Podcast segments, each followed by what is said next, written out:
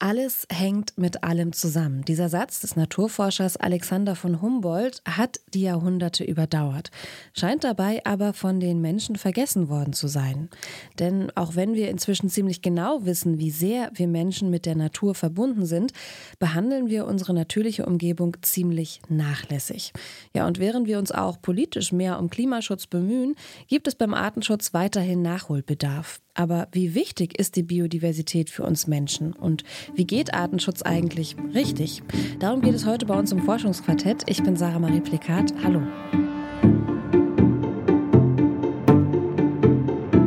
Das Forschungsquartett. Wissenschaft bei Detektor FM.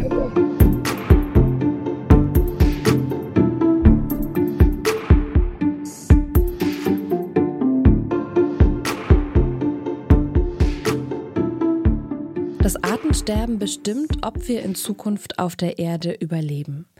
Das klingt dramatisch und ernst, benennt aber ein wesentliches Problem, das uns beim Umweltschutz begegnet. Den Klimawandel, den haben inzwischen die meisten von uns als Problem aufgefasst. Doch ob bestimmte Insektenarten überleben und somit den Erhalt ganzer Ökosysteme garantieren, damit haben sich die wenigsten bisher wirklich beschäftigt. Die Biologin Katrin Böning-Gese und die Journalistin Friederike Bauer haben das Buch Vom Verschwinden der Arten, der Kampf um die Zukunft der Menschheit geschrieben. Und über ihr Buch über wirksamen Artenschutz und warum dieser Schutz auch so wichtig für das Fortbestehen der Menschheit ist, darüber habe ich mit den beiden auf der Leipziger Buchmesse gesprochen. Und das Interview, das hört ihr jetzt hier im Podcast noch einmal in voller Länge. Viel Spaß. Schön, dass Sie da sind, Katrin Wöning-Gese und Friederike Bauer. Ja, vielen Dank für die Einladung. Vielen Dank für die Einladung. Schön, dass Sie da sind. Die Corona-Pandemie hat man den Eindruck, ist vorbei und es wird auch ja kaum noch darüber diskutiert, dass das Coronavirus vermutlich einen zoonotischen Ursprung hat, also vom Tier auf den Menschen übergesprungen ist. Was verrät uns denn diese Pandemie über den Zustand der Natur und welchen Einfluss der Mensch darauf hat? Also was wir natürlich daran sehen, ist, dass wir Menschen Teil der Natur sind und dass so ein Erreger, der im Tierreich kursiert, jederzeit auf den Menschen überspringen kann und da ganze Pandemien auslösen kann und dass es da draußen noch Tausende von weiteren Erregern gibt, die auf uns warten und die jederzeit überspringen können. Aber wir sehen eben auch, dass wir Menschen den Planeten ähm, eingenommen haben gewissermaßen und die Natur immer weiter zurückdrängen. Und das können wir uns eigentlich auf Dauer so nicht erlauben, aus ganz verschiedenen Gründen. Und darum geht es auch in unserem Buch. Es geht weniger um einzelne Tier- und Pflanzenarten, sondern um das große Ganze und den Zusammenhalt und den großen Zusammenhang. Und insofern verstehen wir Biodiversität als ein politisches Thema. An der Stelle würde ich gerne weiter einsteigen. Mittlerweile ist der Umwelt- und Klimaschutz ein sehr großes Thema, sowohl in den Medien als auch in der Politik. Auch international, etwa bei den Klimakonferenzen der Vereinten Nationen. Bis vor kurzem war da aber recht wenig vom Artenschutz bzw. vom Artensterben die Rede. Ist der Artenschutz also ein blinder Fleck im Klimaschutz? Das kann man so sagen. Der Artenschutz fällt weit hinter den Klimaschutz zurück. Beide gehen auf die Klimakonferenz in Rio zurück, 1992. Das ist 30 Jahre her. Und schauen Sie, wo wir stehen beim Klimaschutz. Natürlich ist da noch viel zu tun, aber es gibt Gesetze, es gibt Verordnungen, es gibt Demonstrationen, es ist ähm, äh, gesellschaftliche Debatte. Das sehen wir in dem Ausmaß bei der Biodiversität leider nicht. Und genau das soll auch unser Buch adressieren. Bei Artenschutz denken viele vielleicht erstmal an sehr große Tiere, die, die auffallen, an Elefanten, an Tiger oder an andere große Wildtiere, die in ihren Lebensräumen bedroht werden oder von Wilderern ähm, gejagt werden. Wie problematisch für den Artenschutz ist es eigentlich, dass wir so stark uns auf diese großen Tiere fokussieren und nicht die kleinen in den Blick nehmen? Ja, da wurde unser Bild ganz klar durch diese wunderbaren Naturfilme, zum Beispiel von dem Richard Attenborough, geprägt. Was wir dabei übersehen ist, dass die Biodiversität, die Artenvielfalt unsere Existenzgrundlage für uns Menschen ist. Fast alles, was wir brauchen, sauberes Wasser, unser Essen, unsere Kleidung, moderne Medikamente, all das kommt aus der Natur und mit dem Verlust von Biodiversität verlieren wir auch diese ganzen Ökosystemleistungen. Und deshalb gehört zu meinen in Anführungszeichen Lieblingstieren, die vom Aussterben bedroht sind, ich sage extra Anführungszeichen, weil wir natürlich nicht glücklich sind darüber, der Regenwurm. Der Regenwurm ist auch zu einem Drittel gefährdet in Deutschland oder sogar weltweit, das weiß die Katrin besser. Und der hat eine ganz wichtige Funktion, aber wir sehen sie nicht. Er belüftet die Erde mit seinem Kot, düngt er den Boden. Und das hat natürlich nicht die, das Spektakuläre eines Panda-Bärs oder eines Tigers, aber er hat eine ganz wichtige Funktion. Sie haben es gerade schon angesprochen, es gibt kleine Tiere, der Regenwurm, der eine ganz wichtige Funktion ähm, ausfüllt. Ich kenne das von, ähm, von dieser ganzen Debatte um äh, Wildbienen und Honigbienen. Die Honigbiene wurde mir gesagt in Gesprächen, ist einfach auch ein sehr starker Sympathieträger. Stichwort große Tiere, die sind, ähm, die sind vielleicht auch Sympathieträger, deswegen ähm, ziehen sie gut. Aber es gibt noch ganz viele andere, sprich Wildbienen, Regenwürmer, andere Tiere, die kleiner sind, unscheinbarer, die da wirklich genauso unsere Aufmerksamkeit ähm, brauchen. Ich würde noch mal auf einen anderen Aspekt zu sprechen kommen. Und zwar ähm, gibt es ja, wenn wir uns jetzt zum Beispiel die Meere anschauen, die, unter, also die ja sehr stark auch vom Plastikmüll ähm, ver verdreckt werden, etwas, was wir im Grunde selbst verschuldet haben, denke ich an Delfine mit Mikroplastik im Bauch oder auch, es gibt dieses sehr, sehr bekannte Bild des Seepferdchens, da ist ein Wattestäbchen umklammert, das, das kennen bestimmt viele. Viele sehen darin ein sehr eindeutig und ja auch vielleicht sehr sichtbares, offensichtliches ähm, Grundproblem für das Artensterben. Aber so einfach ist es dann doch nicht, oder? Nein, so einfach ist es nicht.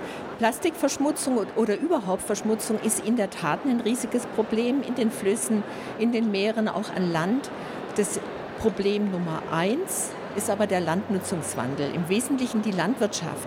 Die frisst sich in den Tropen, in die Regenwälder rein, in natürliche Savannen rein. Und bei uns vor der Haustür haben wir eine unglaublich intensive, fast industrielle Landwirtschaft.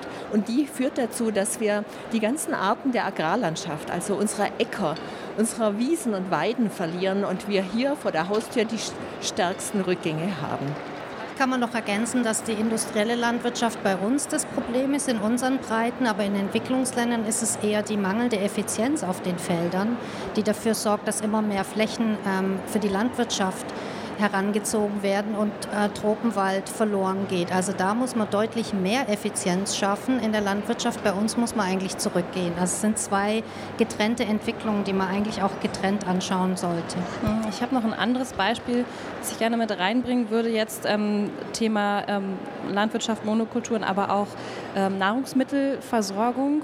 Es gab dieses Beispiel, als Sri Lanka vor zwei Jahren komplett auf Bio umgestellt hat, hat da sogar die politische Krise des Landes wegen fehlender Lebensmittel sich, ja, hat sich verstärkt. Wie lassen sich denn in solchen Kontexten, ähm, wir haben jetzt gerade über Deutschland gesprochen, aber auch in anderen Ländern ist das ja ein Problem, wie lassen sich diese beiden Punkte Artenschutz und Nahrungsmittelversorgung miteinander vereinen, unter einen Hut bringen?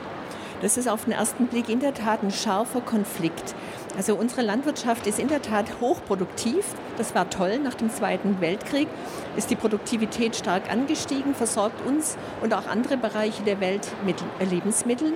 Aber wir haben in der Zwischenzeit die Produktivität in einem Maße erhöht, dass überhaupt kein Platz für wildlebende Pflanzen und Tiere ist und damit auch ein hohes Risiko besteht, dass unsere Böden diese Produktivität verlieren, dass keine Bestäuber mehr zur Verfügung stehen. Und die Lösung muss darin liegen, dass wir unsere Landwirtschaft mehr ökologisieren, mehr Ökolandbau, aber auch mehr Ökologisierung des konventionellen Anbaus. Und das Problem ist in der Tat, dass damit die Produktivität runtergehen wird. Ökolandbau hat etwa 25 ähm, Prozent weniger Erträge als konventioneller Landbau. Und das bedeutet, dass wir auch unser Ernährungsverhalten als Kompensation sozusagen verändern müssen. Wir müssen unseren unsere Verschwendung an Lebensmitteln reduzieren und wir müssen unseren Fleischkonsum reduzieren. Vielleicht kann ich da noch ergänzen, ein Drittel aller Nahrungsmittel, die produziert werden, werden nie gegessen. Das heißt, wenn ich meinen Kühlschrank gut manage, tue ich wirklich etwas für den Artenschutz. Das ist eigentlich sozusagen ein politisches Statement. Das macht man sich nicht immer gleich klar. Und äh, der Fleischkonsum hat einen riesigen Fußabdruck. Wenn wir schauen, bei uns das Getreide, da ist nur ein Viertel für die menschlichen Verbrauch. Der Rest geht entweder in das Tierfutter oder in den, in den Tank. Und äh, weltweit sind es auch zwei Drittel der landwirtschaftlichen Flächen, die Tierfutter produzieren und nur ein kleiner Anteil Lebensmittel. Und an dem Punkt können wir durch unseren Fleischkonsum einen riesen äh, Impact haben und eben dazu dabei wirken, dass diese Entlastung auf den Flächen ist und dass mehr Platz für Schutz der Arten und für Klimaschutz besteht. Vielleicht noch eine kleine Ergänzung. Das kann man an einer Zahl, die auch in unserem Buch steht und die auch äh, Katrin Böning-Gese selbst errechnet hat, noch mal schön nachvollziehen. Für ein Kilogramm Rindfleisch braucht man 160 mal so viel Fläche wie für ein Kilogramm Kartoffeln. Und das ist doch sehr eindrücklich, wie, was man dadurch bewirken kann, dass man das Rindfleisch weglässt und mehr Kartoffeln isst. Okay, halten wir quasi an der Stelle fest, es braucht ähm, im Grunde eine politische, also da einen anderen politischen Ansatz, um ja, im Kühlschrank schon anzufangen? Ich denke, es braucht ein anderes Bewusstsein von uns allen, aber das reicht natürlich nicht, wenn ich meinen Kühlschrank manage. Das ist sozusagen die Politik auf meiner persönlichen Ebene. Aber natürlich brauche ich auch die Politik auf der großen Ebene. Wir hatten einen internationalen Gipfel im Dezember in Montreal, der dann endlich seit zwei oder seit drei, vier, fünf Jahren ersehnte 23 Ziele, ganz konkrete Ziele hervorgebracht hat. Die müssen jetzt in nationale Politik überführt werden, in Aktionspläne und Verordnungen. Und da müssen wir darauf achten, dass es auch passiert. Und da kann auch jeder Einzelne nochmal seinen Politikern auf die Finger klopfen und fragen, ob sie das Montrealer Abkommen eigentlich tatsächlich umsetzen. Und man kann auch Anreize schaffen, um fleischärmer zu essen. Zum Beispiel könnte man die Mehrwertsteuer von Obst, Gemüse, Hülsenfrüchten äh, streichen. Damit würden diese Produkte günstiger und damit hätte man einmal ein soziales Thema, mehr Ausgleich geschaffen und würde eine subtile Leitung Richtung gesünderer und äh, planetarer Gesundheit führen. Wir haben gerade den Bewusstseinswandel schon angesprochen. Jetzt könnte man sagen, unser Bewusstsein für Biodiversität hat sich auch hier in Deutschland deutlich verändert. Man denke nur an so erfolgreiche Volksbegehren zum Bienenschutz, zum Beispiel in Bayern vor einigen Jahren. Gleichzeitig sind aber ja die artenreichsten Lebensräume ja gar nicht hier bei uns in Europa, sondern vor allem in den Tropen und in Äquatornähe. Bringt denn dieses Umdenken hier in Europa überhaupt was oder muss das nicht eigentlich an anderen Weltregionen stattfinden? Also hat das einen Einfluss, wenn wir hier was, was tun? Es hat auf jeden Fall einen Einfluss, weil wir unseren Fußabdruck ja nur zum Teil durch Produkte in Deutschland äh, erwirken, sondern wir importieren ja ganz viel aus den Entwicklungsländern, wo die Artenvielfalt in der Tat am höchsten ist. Also 80 Prozent der Biodiversität befindet sich in den Tropen an ganz bestimmten Stellen. Und natürlich muss man dort auch was tun. Man muss die Naturschutzgebiete ausweiten. Das ist eine Möglichkeit. Aber das heißt nicht, dass wir uns zurücklehnen können und sagen können, naja, die Biodiversität ist ja reich woanders. Das bringt doch nichts, wenn ich hier Kartoffeln esse.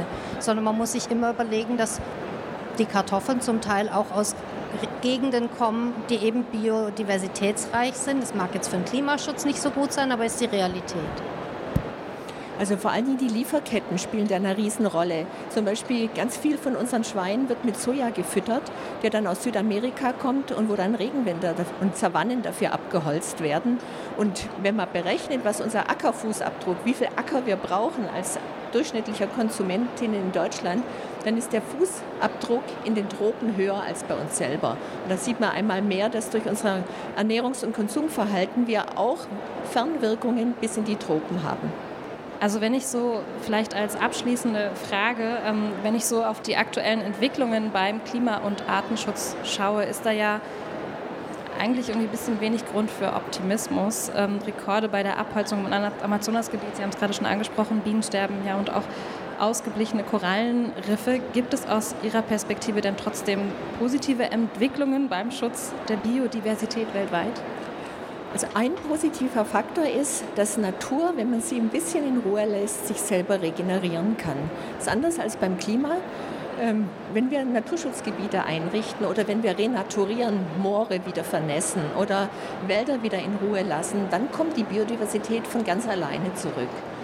Und wir sehen auch erfreuliche Signale aus der Wirtschaft, weil es nämlich inzwischen sehr seriöse Studien gibt, die zeigen, dass etwa die Hälfte der Weltwirtschaft vom Niedergang der Natur betroffen wäre. Es gibt eine Studie aus Frankreich, der französischen Nationalbank, die haben berechnet, dass 42 Prozent der Wirtschaft dort irgendwie betroffen wäre. Und wir sehen, dass die, dass die Wirtschaft inzwischen anfängt umzudenken noch punktuell, aber wir sehen es ganz klar. Beim äh, Gipfel in Montreal, da gab es eine Initiative, die nennt sich Make It Mandatory, also bitte, bitte mach doch was. Ich übersetze das mal frei, in der äh, über 300 Firmen sich zusammengeschlossen haben und die Politik darum bitten, dass sie Biodiversitätsstandards einziehen. Und das Ganze kann man dann auch noch auf kleinerer Ebene sehen. Unlängst gab es eine ganzseitige Anzeige in einer Tageszeitung von einem großen Baumarkt in Deutschland mit der Riesenüberschrift Lass doch die Natur mal machen. Das hätte man sich, glaube ich, vor zwei, Jahr, zwei, drei Jahren auch noch nicht vorstellen können. Das sind schöne Worte zum Abschluss. Möchten Sie noch was hinzufügen? Wir sehen es auch bei der Politik. Also Klimaschutz und Artenschutz hängen ja zusammen und immerhin hat das Umweltministerium 4 Milliarden Euro in der Hand für natürlichen Klimaschutz, wo man dann eben gleichzeitig Maßnahmen für das Klima und für den Artenschutz ergreifen kann.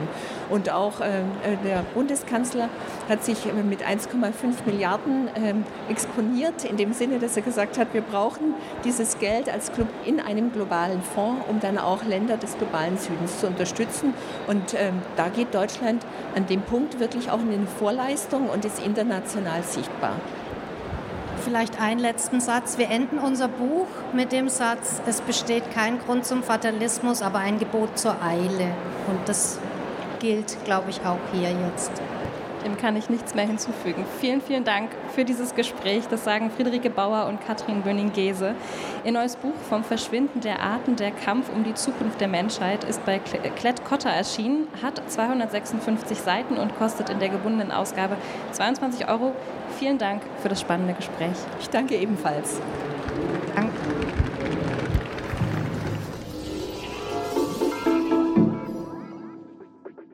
Soweit war es das vom Forschungsquartett für diese Woche. Wenn euch die Folge gefallen hat, dann lasst uns doch gerne ein paar Sternchen da, liked uns auf euren Lieblingspodcast-Plattformen. Ja, und erzählt es allen weiter, was wir hier machen bei Detektor FM. Die Redaktion für diese Folge hatte Lars Fein. Ich bin Sarah Marie Plikat und ich freue mich, wenn ihr auch das nächste Mal wieder dabei seid. Macht's gut. Tschüss. Das Forschungsquartett. Wissenschaft bei Detektor FM.